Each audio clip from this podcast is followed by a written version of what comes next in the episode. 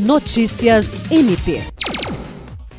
O Procurador-Geral de Justiça Danilo Lovisaro do Nascimento recebeu na tarde da última quarta-feira o auditor de controle externo do Tribunal de Contas da União, Jorge Luiz de Moraes Fonseca, que apresentou à equipe administrativa do Ministério Público do Acre o Programa Nacional de Prevenção à Corrupção. O PNPC é uma proposta inovadora adotada pela Estratégia Nacional de Combate à Corrupção e à Lavagem de Dinheiro, com coordenação e execução da rede de controle nos estados, patrocinada pela Controladoria Geral da União e pelo Tribunal de Contas da União. O programa, conhecido pelo nome do sistema e-prevenção, é uma ferramenta de autosserviço para que todas as instituições públicas se autoauditem e sensibilizem o público interno e com as quais se a evitarem práticas que podem levar a danos públicos.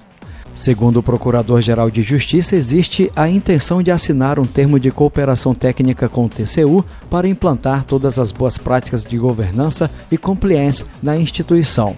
Jean Oliveira, para a Agência de Notícias do Ministério Público do Estado do Acre.